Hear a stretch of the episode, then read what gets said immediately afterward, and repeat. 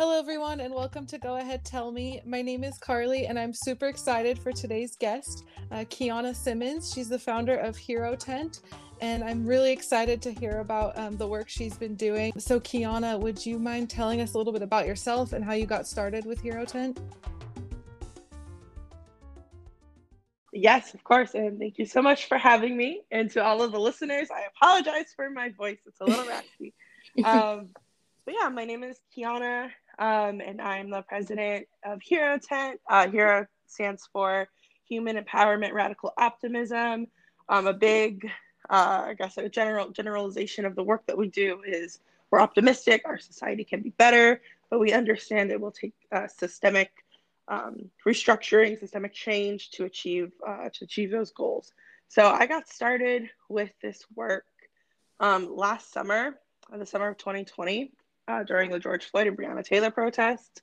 I was, you know, very moved by um, the story of George Floyd and Breonna Taylor, and I took to the streets. And this was the first time in my life that I had ever done so.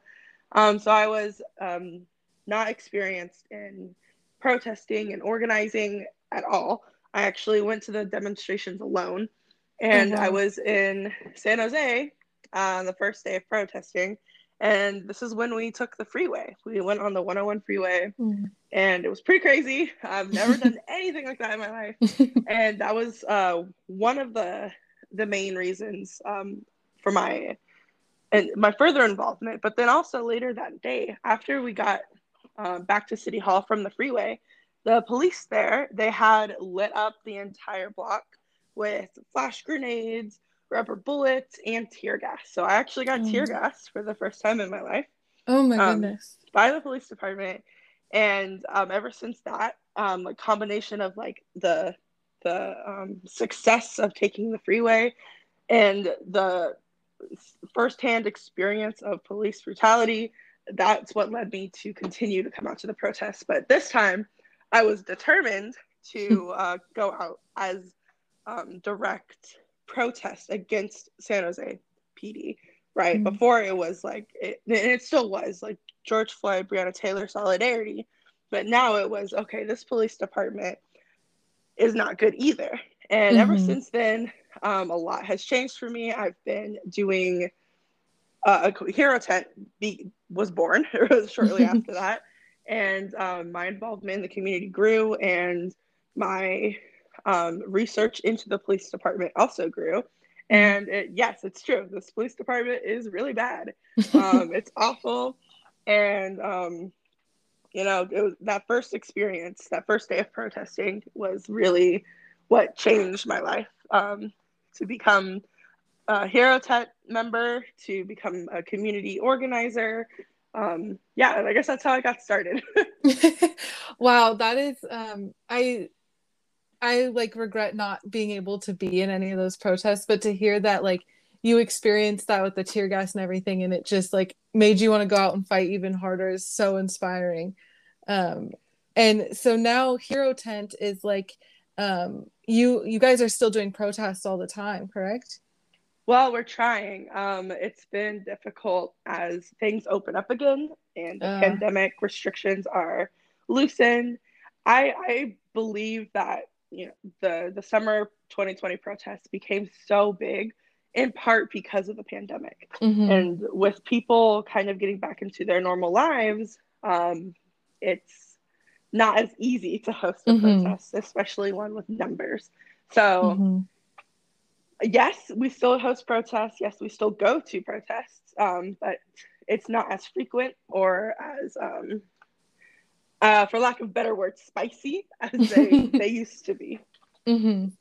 Yeah, I remember when this when um, the protests were were going on last summer, mm-hmm. thinking mm-hmm. like the um, the pandemic, while it was devastating in so many ways, it also like did open up for these protests and to really bring attention to it as well. Um, so mm-hmm. I can imagine that now that people are back to work and their focus is on other things, that it's it's kind of probably it's probably hard to start um, organizing these things and getting people to get involved now. Mm-hmm. Yeah, that's exactly the issue at the moment. and um, you guys do um, with Hero Tent. You guys were like bringing food and everything out to protest as well, and getting local businesses involved. Correct? Yeah. So Hero Tent is a mutual aid organization. So we um, facilitate uh, those those uh, essential items. And for us, how we got started was we go to protests, and people would be out there all day um, in the hot sun mm-hmm. and there would be very little food and water. Um, some people couldn't afford it. Some people didn't have time to go and get it. Or if they did go get it, they wouldn't come back to the protest. So we mm. would actually facilitate those resources for people so they could stay and engage in their their activity longer. So we bring water, we bring food, and often uh, a lot of restaurants would donate to us, or we get mm. someone who would buy like a hundred sandwiches, and we would distribute those sandwiches to our community and that is something Hero Tent still does. Um, it has kind of turned into uh, that for sure. Like we we still do those resources for for other people at their protests. We also have taken it a step further. So Hero Tent, in partnership with Black Outreach, we created our service project called Feed the Block. Mm. And every single Saturday, we're going out in our community and we're cooking breakfast for people and then oh, distributing wow. them to people. Yeah, it's it's it's pretty great. That's amazing. And this is right now, it's just in the Bay Area, correct? Yes. Um, it would be amazing if we could expand, but at this time, we still got a lot of work to do here. Yeah, well, I was going to ask because this is such a um, I've I've never heard of an organization doing things like what you guys are doing, um, and it's really cool and such a um, like necessary thing. I think what you're doing and bringing the food and water out to people at protests just to make it more um, like possible for people to be out there. And mm-hmm. so I'm sure there are people listening who are outside of the Bay Area or even outside of the state.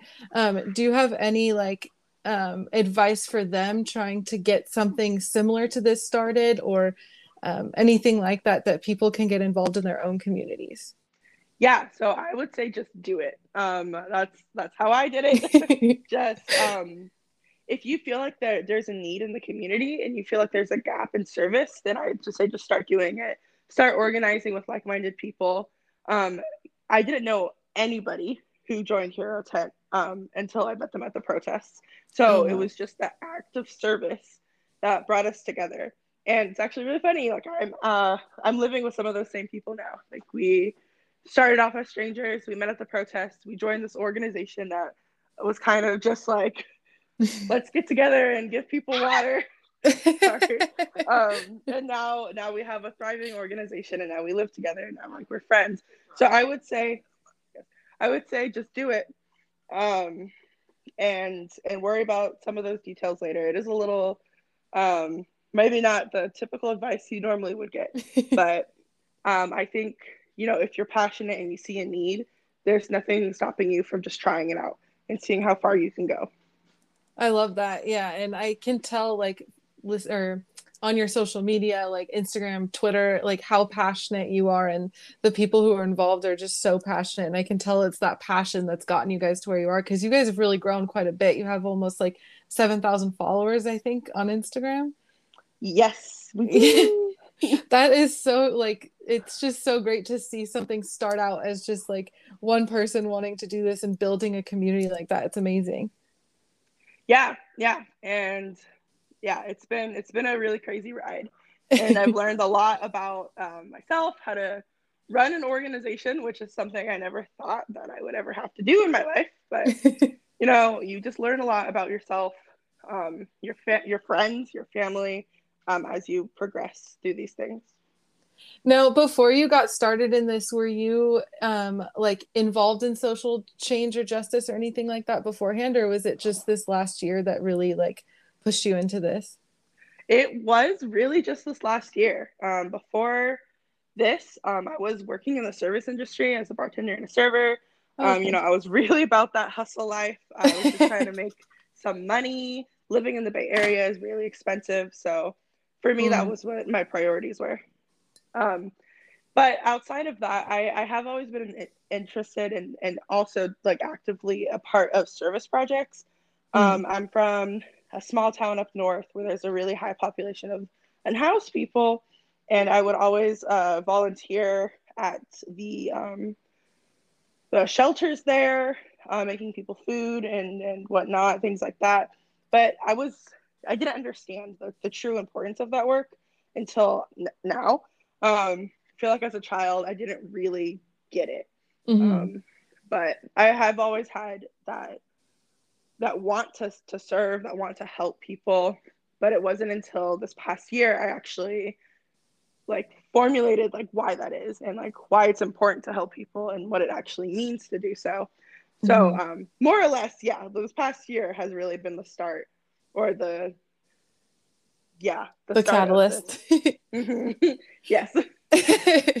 um, what has been like the most powerful moment for you through all of this? Because I'm sure you've seen and seen so much in the last year with this work that you're doing. Um, yeah, that's really hard actually. there's there's been a lot of stuff that I've I've seen, I've gone through. Um, I don't know if I can pick just one, but uh, I'll I'll try. um, the thing that comes to mind as probably the most optimistic is um, the time that my group and I uh, we went up to Portland to give protesters their PPE. So we had uh, purchased and gathered materials like gas masks and helmets, and we were just going to drive up and distribute those to those protesters. And at the time, it was all anybody was talking about was the mm-hmm. Portland protests. Mm-hmm. And we just were like, let's do it. And so we did. And while we were there, uh, it became very real um, that that environment was is unbelievable to actually mm-hmm. go up against um, like the actual government, like the feds, um, the type mm-hmm. of material that they have, the ability for them to just do whatever they wanted to. I saw them like cars on fire. I saw them like run with like amu like guns, like like guns as big as their body, like run and chase people. Mm-hmm. They strategically would attack people um, in, in, like in dark places like the park they turned off the power on purpose so people could barely see they would mm. tear gas uh, people at large amounts just like the full not even the full but just like the the scale of the brutality um, and how easy it was for them to just do that and it was like a little taste of of what it could be like right mm-hmm. when we're mm-hmm. actually talking about uh, step standing up to these oppressive systems yeah uh, Portland was crazy experience. Uh, just seeing the little bit of the force that they used against the protesters, uh, people who um, were not equipped to deal with any of, of the things that they had in response. Uh, they would defend the federal building, but actually cause a lot of harm to people. There were mothers out there. There were a lot of um, a lot of other people, but you know, like the moms, what were they called? Moms for the yellow shirt people. Yeah, I am forgetting what they're called, but um, mm-hmm. you know, they made like a very like visual, vis, uh, visible stance of like you know, moms for Black Lives, and it was mm-hmm. really interesting and like captivating. Um, and yeah, they like they shot one of those moms in the head with a rubber bullet, and I remember mm-hmm. walking her through the park. It's dark. We're all tear gassed. And she's just like bleeding. And she's like looking for her friend. And i'm like i'm trying to help her out but it's just like impossible to see anything. So yeah it was a really awful terrifying experience. Um, but we were there for a few days. And on i think it was the third day we were there um, this is where the optimistic part of the story comes in instead of all this bleakness but um, it was like the third day we were there. And at this point i had kind of gotten a bit accustomed to their like you know what was going on like their tactics um, and finding like the rhythm within the crowd the crowd of strangers. And i will never forget. It was really amazing to see. Um, it was a smaller group of people.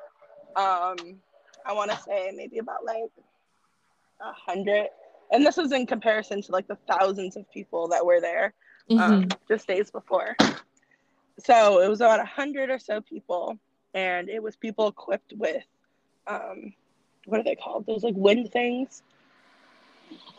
leaf blowers. Uh, oh. There was like dads with leaf blowers there. It was people with umbrellas, people with hockey sticks, people with cones, like traffic cones, um, and people with gas masks and shields. And that group of hundred or so people with like those very basic, uh, random, seemingly random equipment, they would go. Uh, they like I was a part of this group, and like we held our ground and the feds they just backed off and they backed off for the rest of the night and it, they were very mm. there were way more than uh, more, way more of them than there were of us um, but we just like didn't want to to leave we wanted to continue occupying the street that we were and and that rebellious uh, like we um, this is like our land. You cannot make us move. Um, and just like the the height of the protests and just the height of the feeling and then the momentum. And mm-hmm. it actually had worked. It had paid off. And this is after seeing what they were capable of doing. And so mm-hmm. so many people stayed and just decided to hold the street. And for what? Like it didn't actually mean anything there's no point in staying in the street where you can potentially be like very seriously injured but it did mean something it was like we can actually stand up to uh, these oppressive systems that are fully you know, way more funded than we are that have way more equipment than we do and can and will and have uh, hurt and killed people just yeah. for for less, right? Like Breonna. Mm-hmm. So, I guess for me that was like a, a really powerful moment of just like this like really strange um, time and an experience to just like be in a movement with people and experience just like together. Yeah, wow, I, that gave me chills because it was so that sounded so traumatic and terrifying that like first um experience there and then to like yes, be able to yeah i can't imagine like i was thinking like oh my goodness the the trauma that must have caused even like now i'm sure that's still like a terrifying thing i can't imagine being involved in something like that just sounds right. terrifying that things like that happen not that scale happen, but like things like that happen all the time. Like there are yeah. people in the United States, uh, in, in every city in the United States, including San Jose, who are traumatized and continue to be re-traumatized by the police. Mm-hmm. Um, police is incredibly um, equipped uh, for who knows what reason. Well, I mean, we know the reason, but like they have um, all of this equipment that they improperly use, and they use like flash grenades, they use tear gas, um, they mm-hmm. use their mm-hmm. helicopters. They use so many other tools to traumatize people in neighborhoods, predominantly black and brown neighborhoods. Um, mm-hmm. So the Portland experience was like seen on a much wider scale, and a lot more people who normally aren't traumatized were traumatized by that. But mm-hmm. that kind of uh, experience is it happens all of the time in, in every city yeah. in this in this country. It's devastating. It's it like it's such a um like it's just hard to imagine that i mean it because it, it is and we're seeing it and we saw it so much last summer but it's just my brain like can't wrap around the fact that we live in this day and age and this kind of thing is still happening and it's still such a big fight. Um, and it's like sickening to think that these are still like we still have to fight for human rights and it's it just is so disturbing. And like people like you and doing these this work that you're doing is just so incredible. I can't say it enough. Um yeah thank you. And it's it's it's it's a movement. It's the people who came before us and it's mm-hmm. the people who are going to be here after us that continue to to do this work because it doesn't start or end here. Right exactly. Um the so i know we talked a little bit about like people who outside of the area wanting to get involved and starting their own projects in their own communities but do you have any like this fight obviously like we just said is still a very real thing. Um and do you have like anything that people who are listening that may not be able to go out and protest and um like who aren't who don't have access to that what they can do if there's can they get involved with you guys somehow like virtually over online or anything like that? Yeah people can for sure get involved with us virtually. We have a discord um, where we use to talk about a variety of things. We share like local news articles about what's going on in the city. There's usually um, like an ask of people to do, like a call to action, or just like a more regular, um, like for example, we do a lot of uh, in the form of info. Oh. or, um, or newsletters, and we we need people to help with those. Like a lot of work to to to do research to um, to put the graphics together and then also to engage the community. And all of that can be done virtually uh, mm-hmm. among other things right? Like if your interests are not that and you still want to be involved um, there there's a lot to do. Um, we talk a lot about like how do we move forward in this movement of like divesting and abolishing the police. And mm-hmm. that is something that will take a lot of people coming together. And if you're interested generally in that conversation um, there's a place for that within Hero Tent, even if you don't live here or you're not uh, uh, able to attend in-person things. Uh, there's definitely space uh, for for people like-minded individuals like that. Awesome. Yeah, I that's good to know because I'm sure there's a lot of people who are going to want to, after listening to this and hearing you and your passion about it, um, want to be involved in one way or another yes, we love the new volunteers. Please join us. it sounds like it. I was looking at your Instagram. I mean, I've been following you for a couple months now, but like it looks like you guys are doing all these like really amazing things. And while it's also like a lot of it can be really bleak, like what you experienced in Portland, you guys also seem to have a lot of fun and are doing fun events like the art in the park and things like that.